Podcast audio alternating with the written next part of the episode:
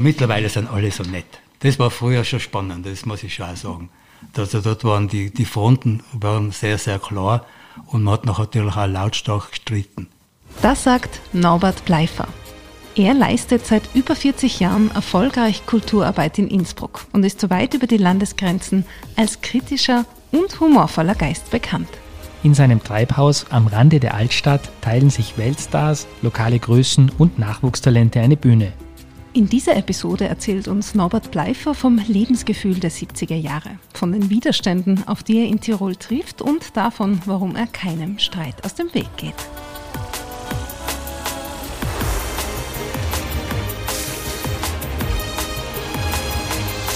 Das K. Der Tiroler Podcast für Kunst und Kultur mit Klaus Brunner und Lisa Prantl.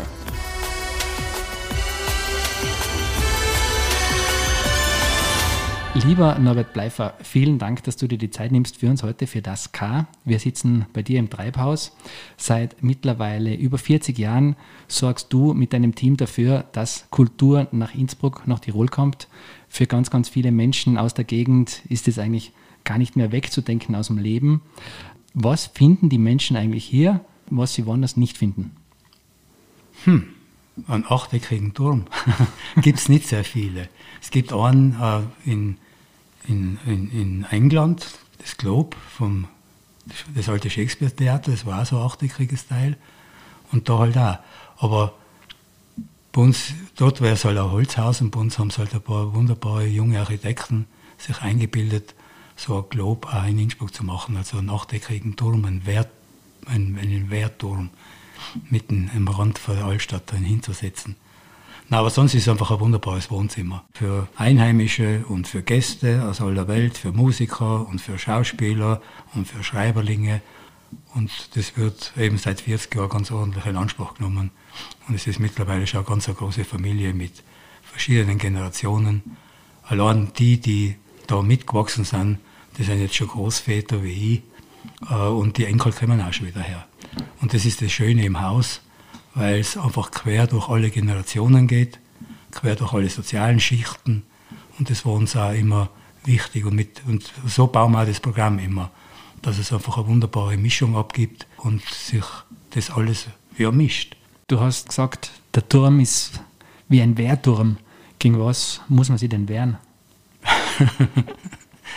naja, das sind einfach so, zum Teil sind so ein paar nette politische politische Bilder, die einfach da sich immer wieder loslösen, weil am Anfang, am Anfang war es schon sehr zart, weil es eigentlich nichts anderes gegeben hat, dass wir die, die einerseits die traditionelle Kultur zwischen Blasmusik und Schützenaufmarsch einerseits und andererseits die Hochkultur des Landestheater und die Konzerte der Stadt Innsbruck und sonst hat es halt auch nichts gegeben. Und dagegen eine, eine, eine, Gegen, eine Gegenkraft zu setzen, das war schon sehr eigenartig und witzig und man hat schon eine, eine ordentliche Widerspenstigkeit auch braucht und auch ein Durchhaltevermögen. Mhm. Du hast gemeint, viele Künstlerinnen und Künstler kommen über Jahrzehnte immer wieder her und genauso die BesucherInnen. Und wenn man ins Konzert geht, hört man auch oft Geschichten von den KünstlerInnen, die sie halt von früher erzählen. Und da kommst auch oft du vor. Ist das etwas, wo du sagst, das ist ein ein Erfolgsrezept für so ein Haus, dass man einfach zwischenmenschlich da gute Beziehungen hat? Ja, anders wird's auch nicht gehen, weil das Geld haben wir nicht, wie so, wie irgendwelche großen Häuser einfach haben, wo man sich einfach mit, mit Geld herkühlen kann, sondern die kommen einfach, weil es ein, toller Platz ist, weil es ein tolles Publikum finden und das ist kein Schmäh, wenn die Leute das sagen. Zum Beispiel der Josef Hader, nimm jetzt einfach ein Beispiel her, es gibt äh, wenig Häuser, glaube ich gar keins, das vom allerersten Programm, das er gemacht hat, äh, alle gezeigt hat, bis zum letzten. Und wo er zum Beispiel sogar zwei Programme da entworfen hat, wo die Leute von der Probe weg, vom Vorlesen weg bis zur Premiere einfach die ganzen Schritte miterleben haben können. Das sind Adelungen, ja. Das ist schon schön und das sind einfach irgendwo, es entstehen ja auch Freundschaften. So, wir sind in dem Sinn keine Location und wir machen auch keine Events, sondern ja, das ist halt das Treibhaus. Jetzt für Menschen, die das Treibhaus vielleicht nicht kennen, das heißt, man kann sich schon so vorstellen, Künstler und Künstlerinnen, die eigentlich große Hallen füllen würden, die kommen ins Treibhaus, ins kleine Treibhaus, einfach weil es ihnen gut gefällt. Auch, ja. Und weil wir immer so klein sind wir jetzt auch wieder nicht. Wir haben im Keller einen Saal mit, mit 500 stehenden Plätzen und im Turm oben sitzen 330 Leute. Und wenn 1000 Leute äh, an einem Abend im Haus sind, nachher spielt sich schon was ab. Im Keller und im Turm und im, im, im kommunikativen Bereich im Kaffeehaus.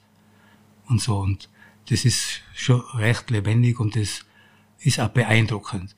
Und vor allem auch, weil wir es auch sehr mischen mit den einzelnen Genres. Es kommen Jazzstars aus Amerika oder aus Norwegen oder woher auch immer. Äh, es kommen afrikanische Weltmusikbands. Viel, viel, viel einheimische Musiker, die da ein- und ausgehen und es genießen, auf der gleichen Bühne zu spielen, wo am Tag davor der Dollar Brent spielt und am Tag danach sie. Und beide finden ein Publikum und sie finden auch aneinander. Wir machen zum Beispiel keine Vorgruppen. Jede Band soll ihren Rahmen einfach haben, den sie brauchen und die besten technischen Bedingungen und auch die besten menschlichen Bedingungen. Also wir nehmen unsere, unsere Musiker wahr nicht als, nicht als Tour-Fuzis, die halt da auftauchen äh, und so, sondern sie sind uns alle nah und wir kochen für sie und gehen mit ihnen auf die Nordketten, schauen, ob es hinten viel schöner ist.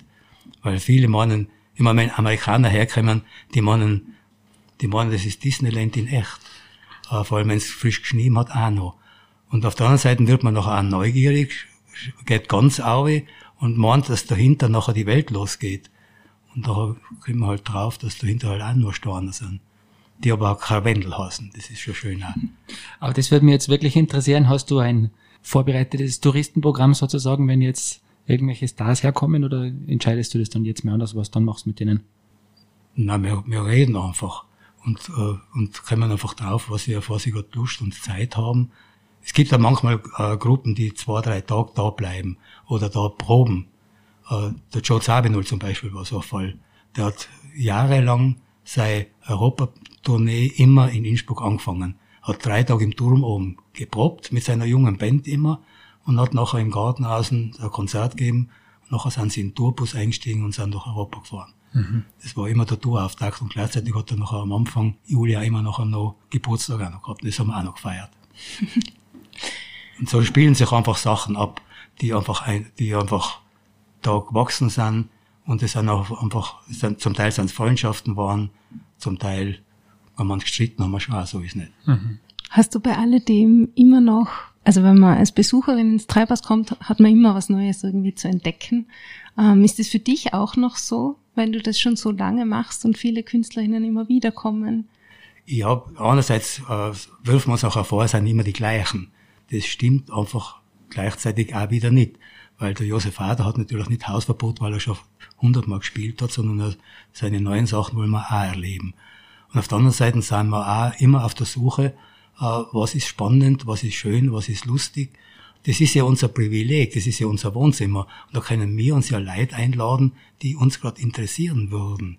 Und da gibt's einfach Listen, wo wir nachdenken, hm, den würde ich ja gern treffen oder den möchte ich gern wieder treffen. Also das klingt einfach nach einem wahnsinnig, wahnsinnig spannenden Job, den du hast. Das ist ja. natürlich weitaus mehr wie das.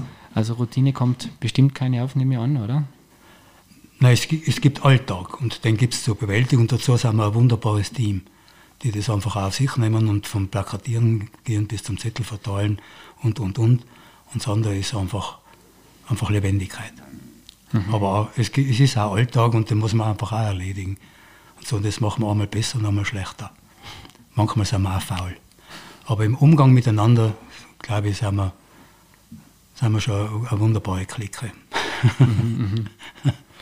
Aber jetzt gerade so das Thema Weiterentwicklung, ich glaube, es ist ja sicher eine Herausforderung, dass man auch mit der Zeit geht, dass man einfach schaut, dass man aktuell und relevant bleibt. Wie macht man das? Wie geht man das an am besten?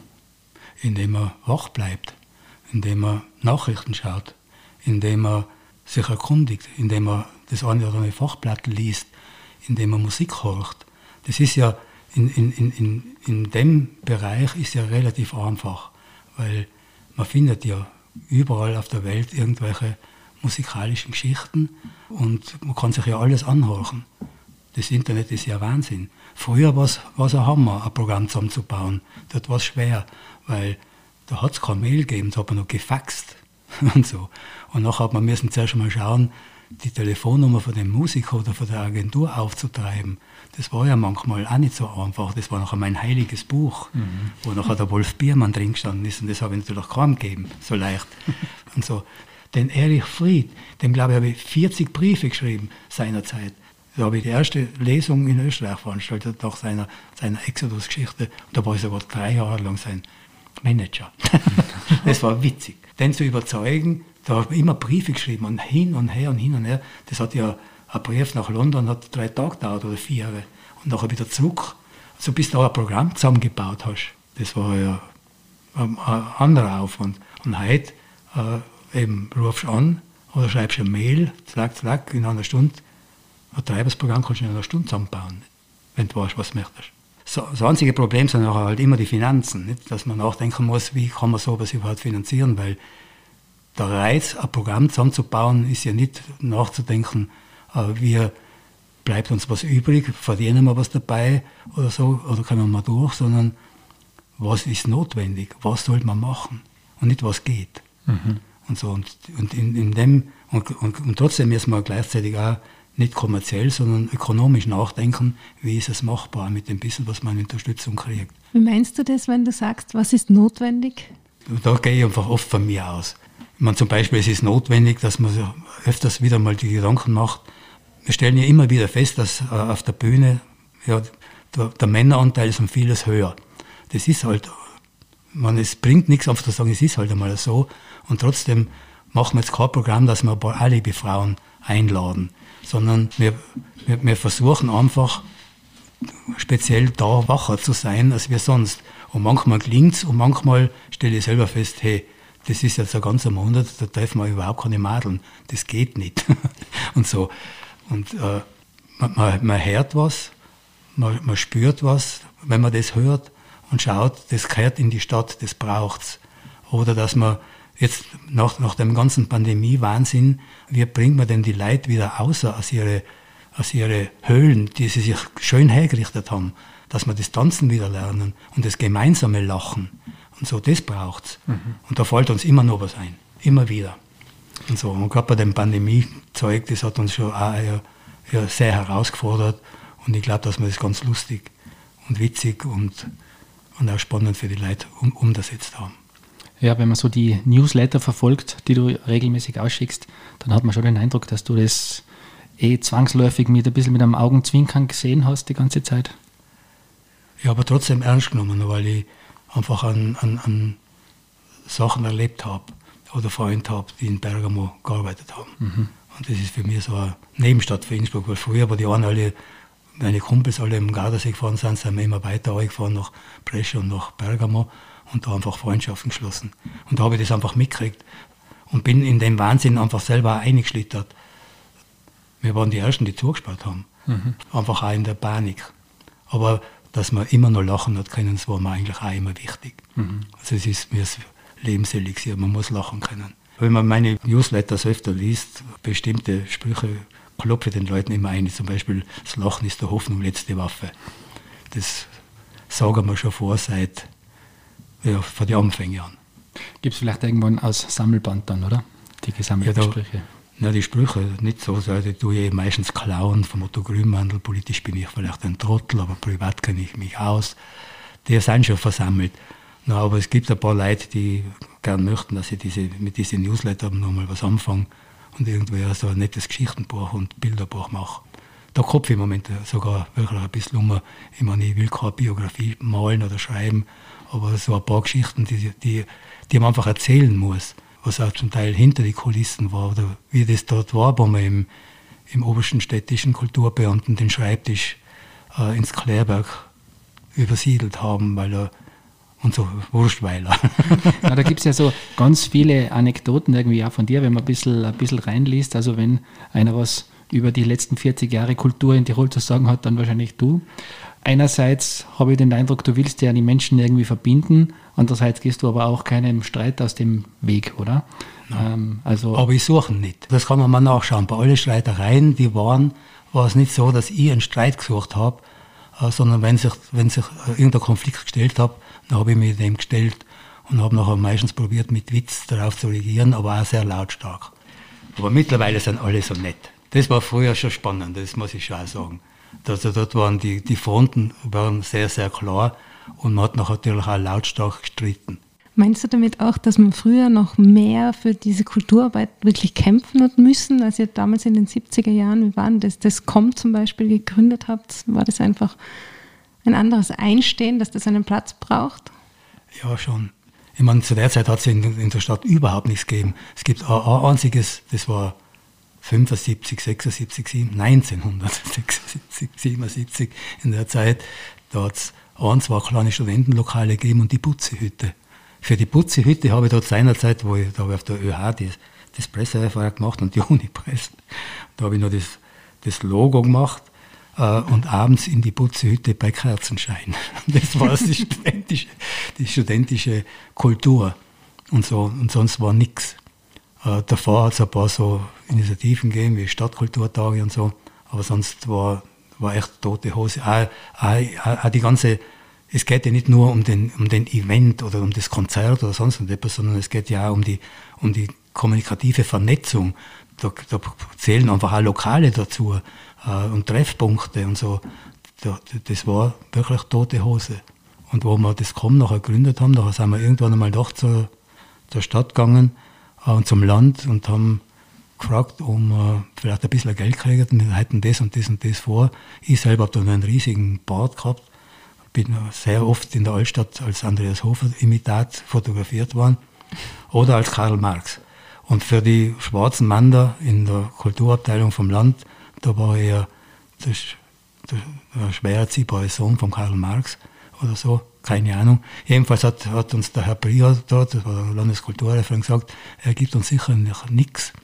Das war dort die Bader-Meinhof-Geschichte dort noch, weil es könnte ja sein, dass wir mit dem Geld ja Waffen kaufen. Auf Gott, da sind wir ausgeflogen. Habe allerdings nachher im Café Zentral den Paul Flora getroffen und danach noch den Felix Mitter und habe ihnen diese Geschichten erzählt.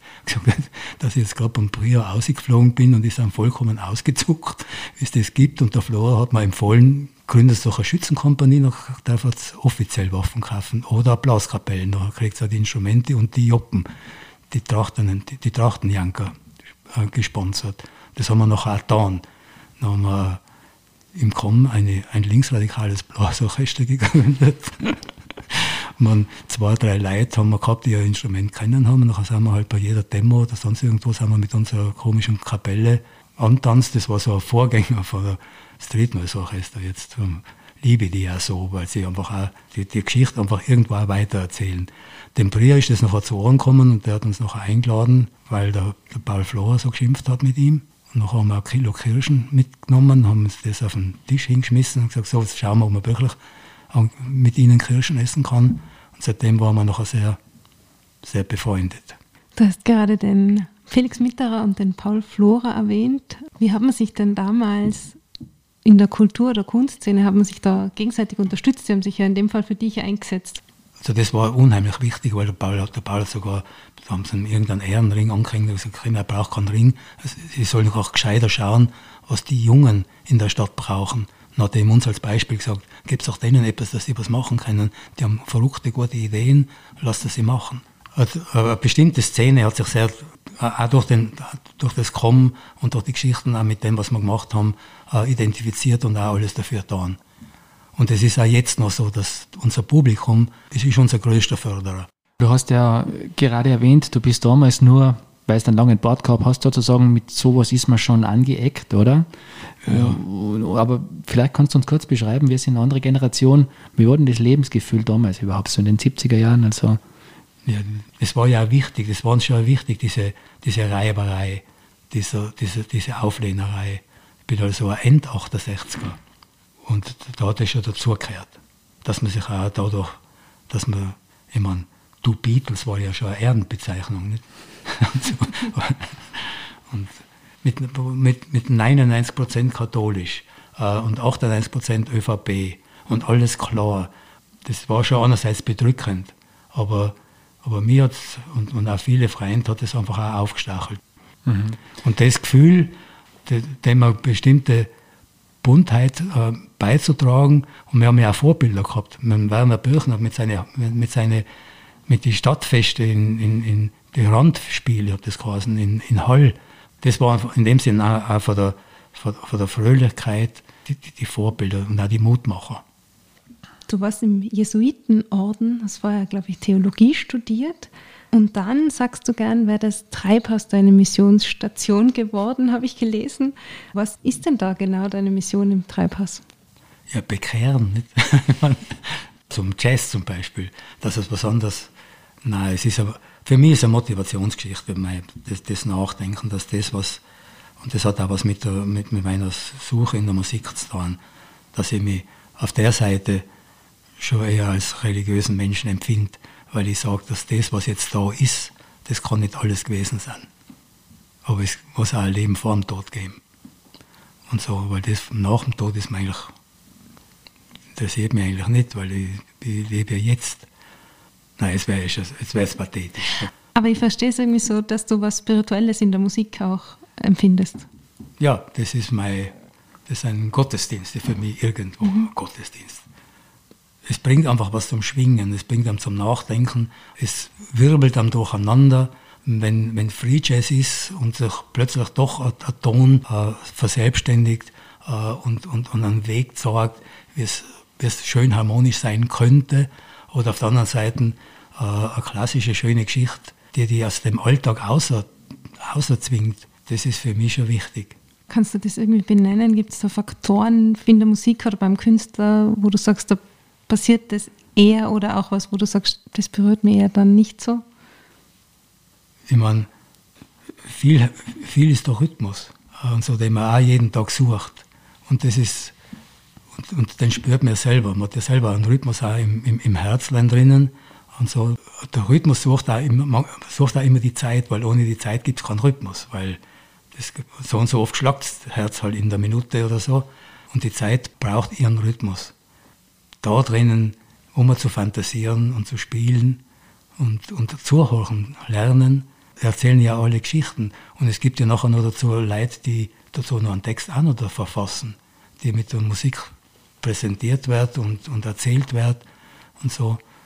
Und das sind Texte und Gedichte, die um, zum Denken bringen oder zum Lachen. Das Schönste ist ja, wenn man in der Musik lachen kann. Das ist das, was ich jetzt nehme ich nochmal das Beispiel von Werner Birchner her, das hat, mir einfach, hat mich immer fasziniert. Selbst in der kleinen Messe um C für den lieben Gott, die er komponiert hat, da kann man fünfmal so laut lachen, aber das darf man in der Kirche nicht. Das ist das Schlimme, in der Kirche darf man nie lachen. Nur wenn der Pfarrer einen ganz schlechten Witz erzählt. Passiert das so oft? Nein, er hütet sich, weil nachher die Frömmigkeit ver, ver, verschwindet. Spielst du dann selber eigentlich auch ein Instrument oder machst aktiv Musik? Naja, ich bin ein, bin ein heimlicher Kontrabassspieler. Aber früher haben wir noch so Sessions gemacht, da habe ich noch mitgetan, aber mittlerweile tue ich es lieber solo daheim. Nein, ich habe nie Notenlesen zum Beispiel, habe ich nichts gelernt. Also ich bin einfach ein Vieljatzer. Gibt es ja viele eigentlich, viele ja. Musiker, die nicht Noten lesen, oder? Ja, hat mir gerade erzählt, Sigi Heider gestern erzählt, dass er eigentlich gar nicht, mittlerweile kann er es, aber da kann es auch nicht so recht. Habe mich getäuscht. Kann es auch nicht so recht, aber bei mir ist es jetzt nicht so. ja, bei mir auch nicht. Ich, ich trete ja nicht auf. Nicht? Mhm. Ich spiele da manchmal eine, eine, eine Mini-Rolle bei irgendeinem Theaterstück. Ich habe schon bei, für die Frau Jelinek einen, einen Pinguin gespielt, von, einem, einer Uraufführung mhm. vom Präsident Abendwind, wo der, der Frau Jelinek im Treibers war. Und ich habe ihr sehr gut gefallen als Pinguin, aber ich habe nichts gesagt. Und jetzt spiele ich gerade beim Otto Grünmandelstück ein Krokodil, das aber nur zweimal faucht. aber eben, bin aber trotzdem kein Schauspieler. Also Theaterpreis wird es jetzt. Nein. aber jetzt hast du so viele Konzerte in 40 Jahren quasi neben oder unter der Bühne beobachtet. Äh, war da nicht das Gefühl, boah, ich würde eigentlich gerne auf der Bühne stehen? Nein. Das ist nicht meins. Also den, den Hang auf die Bühne, den habe ich höchstens, wenn mir die, die Musiker darauf auffordern, dass ich sie ansage. Und dort mache ich es auch nur, wenn mir ein Blödel einfällt oder eine Pointe einfällt, äh, weil wenn, noch, wenn ich sowas machen muss, weil das, dass das Trio Sens äh, heute spielt, das weiß ja eh jeder. Das muss ich jetzt nicht auf die Bühne, aber gegen das Gott, heute spielt das Trio Sens. Und klatscht halt. Aber auf der anderen Seite brauchen sie dann, braucht jedes Kasperltheater äh, an, an Auftrittsmusik. Also braucht auch eine Band einen Auftrittsapplaus und den organisiere ich schon, aber auch nur dann, wenn mir eine Pointe einfällt, die ich erzählen kann und weil es, dass ich wenigstens einmal am Tag die Leute zum Lachen bringe. Mhm. Also insofern bin ich ein, ein versteckter kleiner Clown, denn die rote Nase habe ich meistens in der Hosentasche. Wir haben jetzt heute schon viel über Zeitgeist gesprochen, über das Lebensgefühl von früher und von heute und so weiter. Und jetzt bist du einfach so ein kritischer Beobachter auch. Ist vielleicht eine, eine große Frage, aber wie hat sich denn jetzt Tirol kulturell in den letzten 40 Jahren entwickelt? Tirol ist mir zweit. Man, es hat früher Sachen gegeben, also in dem Alternativkulturbereich zum Beispiel. Das waren die Wählmeis in Kufstein, die gibt es leider nicht mehr. Und auf der anderen Seite in der Stadt in Innsbruck hat sich viel, viel, viel getan. Einerseits, und das ist auch gleich wieder, das ist mittlerweile auch schon wieder weg. Und das ist ganz ein eigenartiges Gefühl. Also für die ganzen großen, schönen, wichtigen, alten Sachen vom alten Bierstindel oder das Utopia, der Wegränder, der Hafen, die sind gekommen. Zum Teil haben wir mitgeholfen, dass es geworden ist, zum Beispiel beim Hafen waren wir in die Anfänge mit dabei und das ist jetzt alles weg. Und das ist eine ganz eigenartige Trauer gleichzeitig. Oder das Kripphaus. Das Kripphaus war ein Jugendzentrum in die 60er und 70er Jahre. Das war das größte Jugendzentrum in ganz Europa. Das war bei den Jesuiten angesiedelt drin. Der alte Kripp hat sein ganzes Vermögen, das er gehabt hat, mit eingesteckt. Die haben Nebenstellen gehabt, die haben Ferienlager organisiert, die haben Drittweltsachen gemacht, die haben Entwicklungshilfe organisiert und, und, und. Nach, zum Beispiel eine Nachhilfeschule. Da haben sie zwei Waggons gehabt, das war eine Nachhilfeschule, wo die Leute aus der Oberstufe den Unterstuflern Nachhilfe gegeben haben. Jetzt gibt es Nachhilfeschulen, kommerzialisierte. Das haben sich die Jugendlichen dort mit Anleitung selber organisiert. Und das ist alles aus der Stadt verschwunden, ohne dass das wer bemerkt hat. Wem geht denn heute der Hafen ab?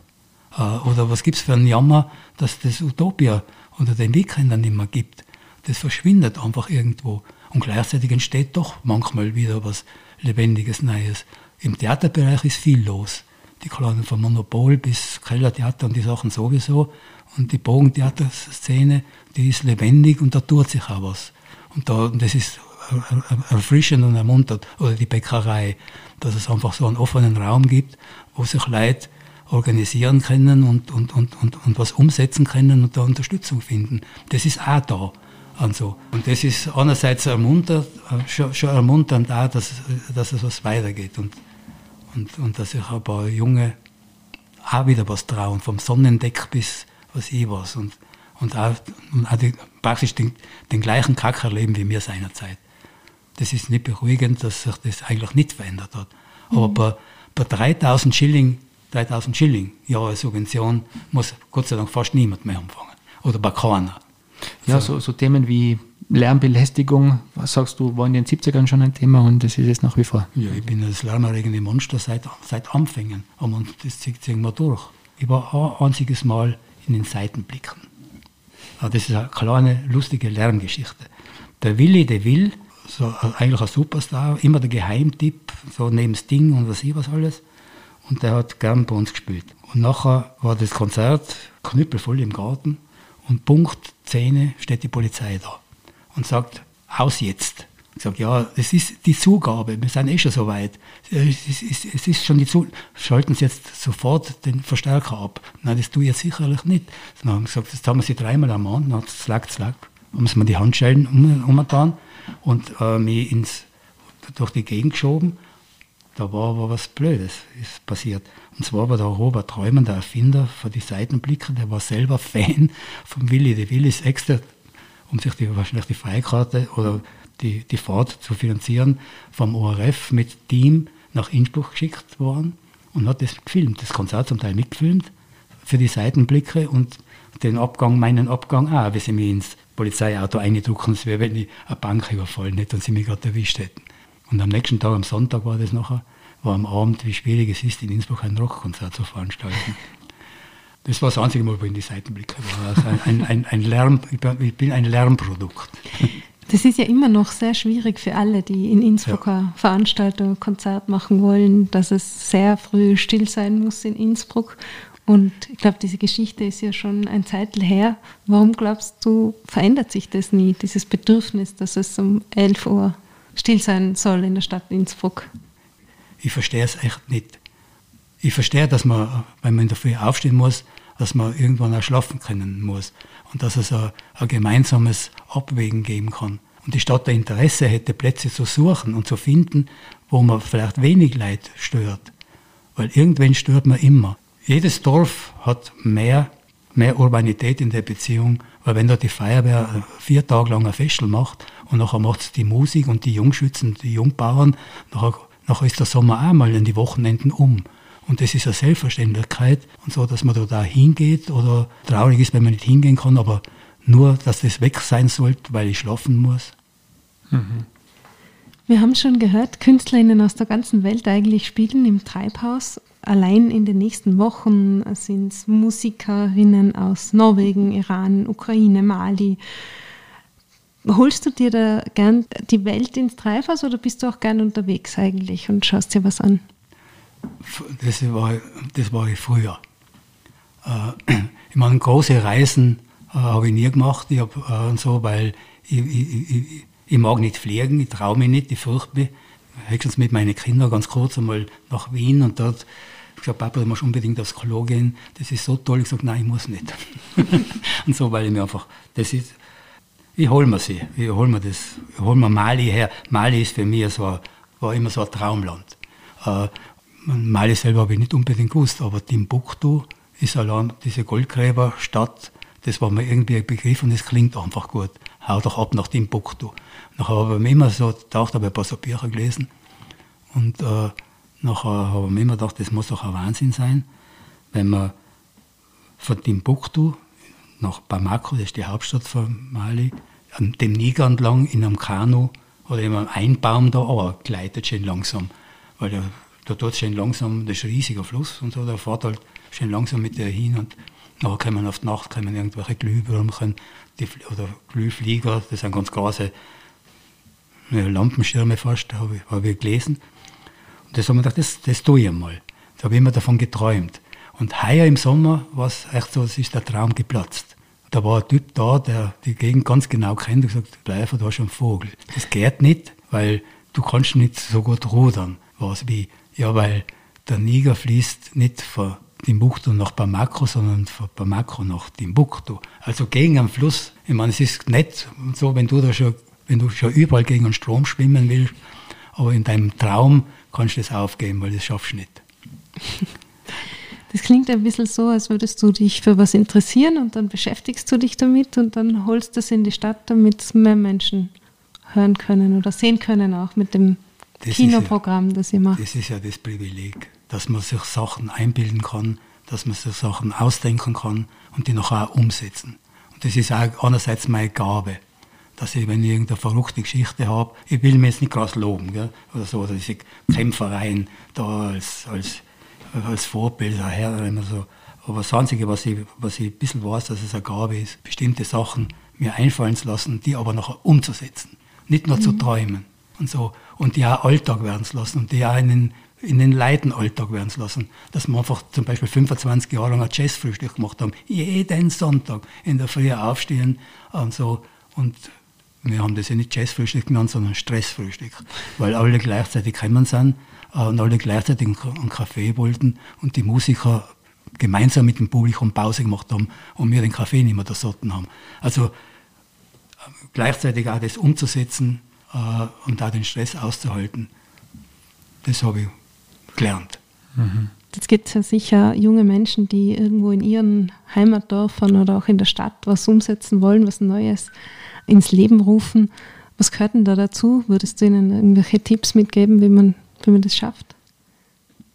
Ja, einfach glauben daran, dass wenn man, wenn man von irgendeinem Projekt überzeugt ist, schauen, dass man die richtigen Leute findet, mit denen man das umsetzt und machen und, und daran glauben. Also Tipps, äh, eins, zwei, drei, habe ich keine. Man darf auch scheitern. Also wenn man für irgendetwas überzeugt ist, nachher leidet man dann, wenn man scheitert. Aber das muss drin sein. Norbert Bleifer, vielen Dank für diesen spannenden Einblick in jetzt 40 Jahre Kulturarbeit in Tirol. Im Gebirge. Im Gebirge, genau. Und wir freuen uns auf viele, viele weitere Konzerte, Lesungen und so weiter im Treibhaus. Ja, danke euch für eure Zeit und für eure Fragen und für eure Sympathie, die ich gespürt habe. Und das war schon wieder von Das K. Wie hat euch diese Episode gefallen? Hinterlasst uns doch einen Kommentar oder eine Bewertung auf unseren Kanälen. Und alle Folgen zum Nachhören gibt's wie immer auf www.tirol.at slash podcast. Vielen Dank fürs Zuhören und bis zum nächsten Mal.